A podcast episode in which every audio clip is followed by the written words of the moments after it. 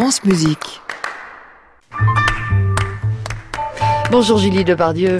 Bonjour Saskia. Oh, pardon. en ces temps de consternation, de sidération, parlons du silence. Entends ce bruit fin qui est continu et qui est le silence. Écoute ce qu'on entend lorsque rien ne se fait entendre. Paul Valéry. Le silence, cet intervalle qui unit et sépare à la fois. Pendant le long règne du baroque, la basse continue, cet accompagnement imperturbable et régulier de la mélodie, excluait le silence dans la musique. Et voilà soudain que Haydn s'émancipe une fois pour toutes d'un accompagnement aussi obstiné. Et c'est sous la forme d'une blague musicale, dans un quatuor justement nommé La plaisanterie, que le silence fait une brutale apparition. Dans les dernières mesures, au lieu de la fin attendue, Haydn interrompt sèchement une phrase musicale, suivie de quelque temps d'un silence total.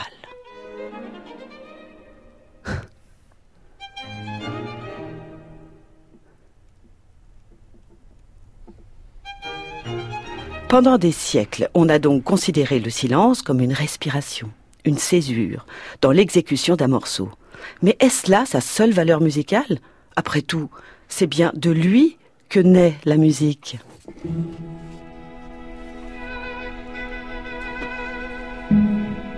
Au départ, le peintre a une toile, l'écrivain une feuille de papier, et le compositeur, lui, a le silence, disait très justement Keith Richards. La musique vient du silence et retourne au silence. C'est bien grâce à lui que l'on savoure la musique.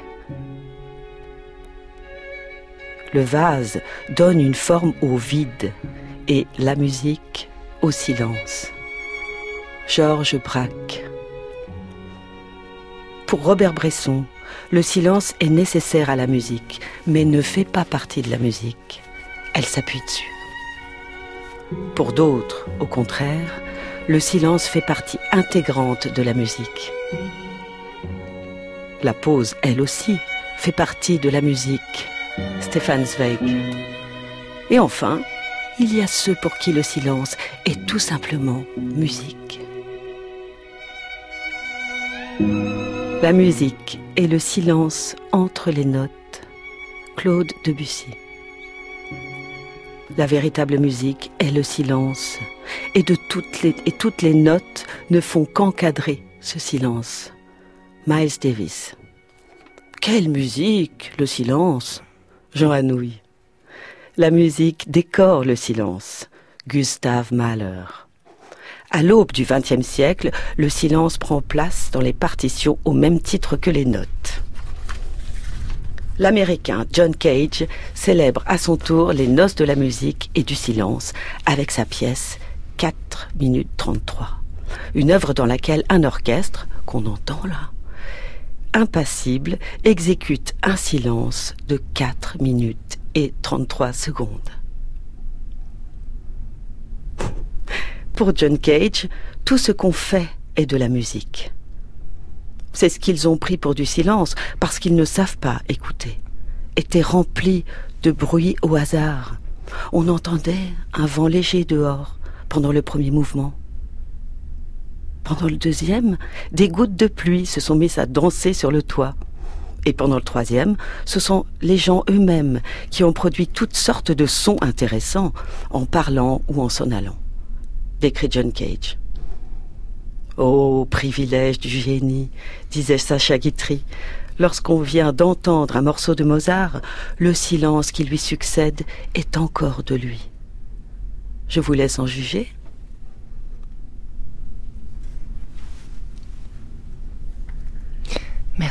Julie. On va l'écouter. Oui.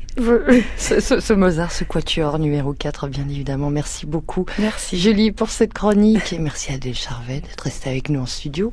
Et puis, et puis à très bientôt, à la semaine prochaine.